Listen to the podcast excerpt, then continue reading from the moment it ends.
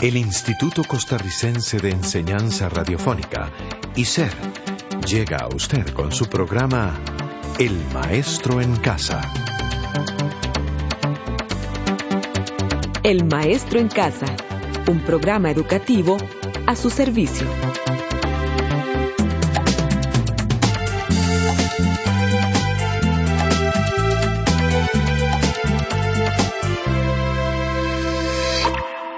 Hola José, ¿cómo está? Y usted amigo Radio Escucha, es un placer compartir nuestra tercera semana del libro Ciencia Sujarrás. Durante nuestra tercera semana nos referiremos a las propiedades de la materia y sus cambios físicos y químicos.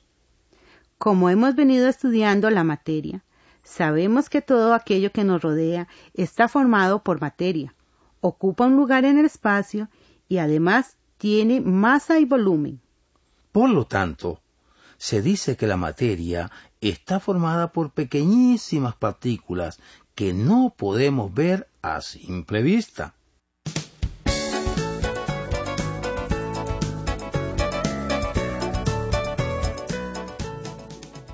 Preguntémonos, ¿qué es la materia? La materia es un componente físico del universo. Es la sustancia de la que están hechas las cosas que se encuentran a nuestro alrededor. Demócrito, en épocas antes de Cristo, fue uno de los primeros griegos en plantearse que la materia está compuesta por pequeñas partículas, a las que llamó átomos. Todo lo que nos rodea es materia. Las estrellas, las personas, el agua, el aire, las plantas, las rocas, usted y yo estamos formados por materia. La materia posee propiedades físicas y químicas.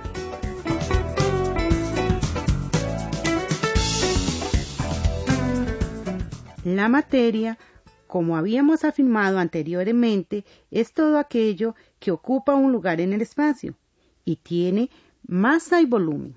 Se preguntará usted entonces, ¿y a qué se refiere la masa?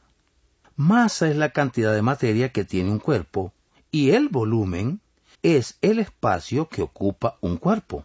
Las propiedades físicas de la materia se caracterizan por tener color, dureza, densidad, punto de fusión, punto de ebullición, peso, solubilidad, porosidad, volumen, maleabilidad, divisibilidad, textura e impenetrabilidad.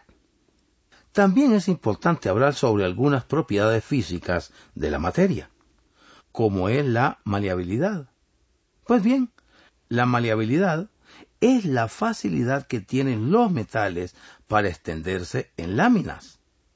Y hablando del volumen, diremos que es el espacio que ocupa un cuerpo.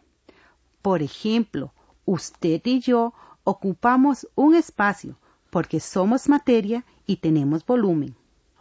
Por todo lo expresado, nos hemos podido dar cuenta que las propiedades físicas son aquellas características de una sustancia que la distinguen de otra y no provocan cambios en su identidad.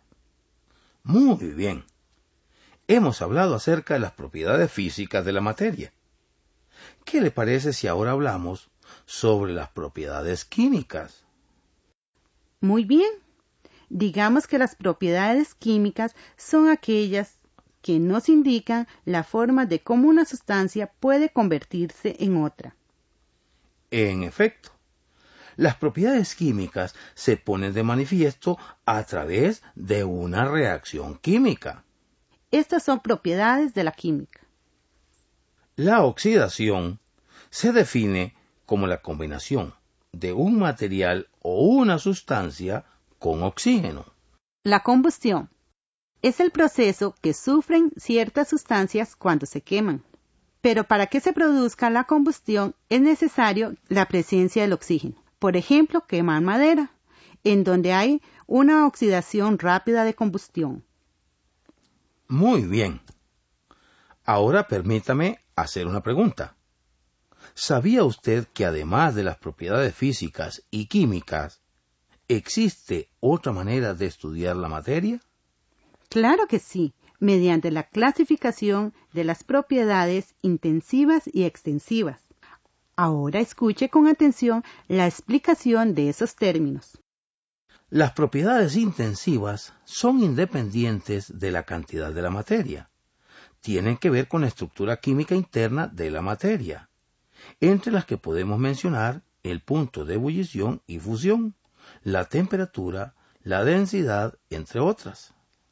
Un ejemplo de propiedades intensivas es cuando ponemos a hervir agua que pasa de estado líquido a estado gaseoso. En ese proceso se presenta la propiedad intensiva denominada punto de ebullición.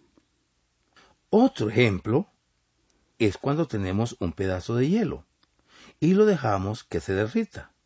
El paso de estado sólido a líquido es otra propiedad intensiva llamada punto de fusión.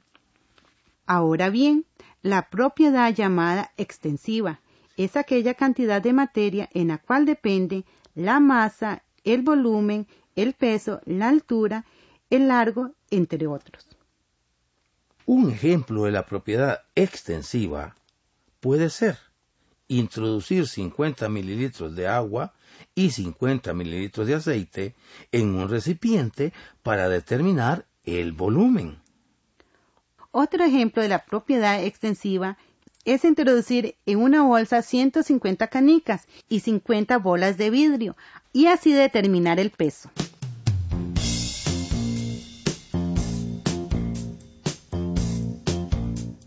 El ser humano es un gran explorador por naturaleza.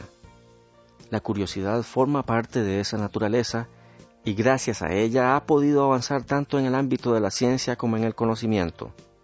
Así es, el hecho de que podamos transformar y realizar cambios en la materia y lo hagamos de diferentes maneras para satisfacer las necesidades ha llevado a descubrir la diferencia entre cambios físicos y químicos. Sí, conforme los seres humanos vamos creciendo, las necesidades van cambiando, por lo que la vida es un constante cambio. Los cambios físicos los podemos observar al congelar agua, al romper un papel, al deshacer el hielo entre otros. Los cambios químicos se dan al quemar papel, al oxidarse un tornillo, al cocer los alimentos, preparar un queque y muchos más.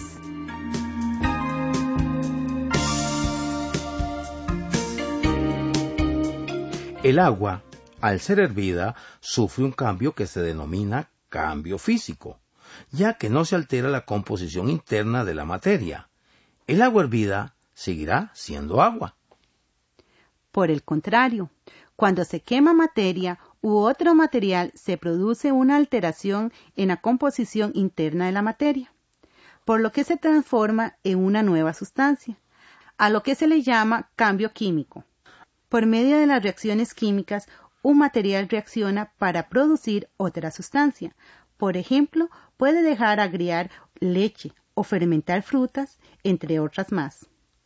Y para ir terminando, digamos que la química es el medio para comprender el mundo material y reconocer sus limitaciones y potencialidades.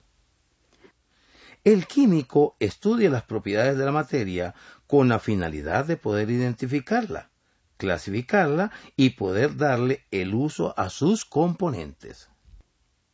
Recuerde, la materia es un componente físico que constituye todas las cosas que nos rodean. Se caracteriza por tener propiedades generales como peso, masa y volumen. Y bueno, así llegamos al final de este programa. Fue un placer haber compartido con ustedes este su programa El Maestro en Casa. Lo esperamos en nuestro próximo encuentro. Hasta luego.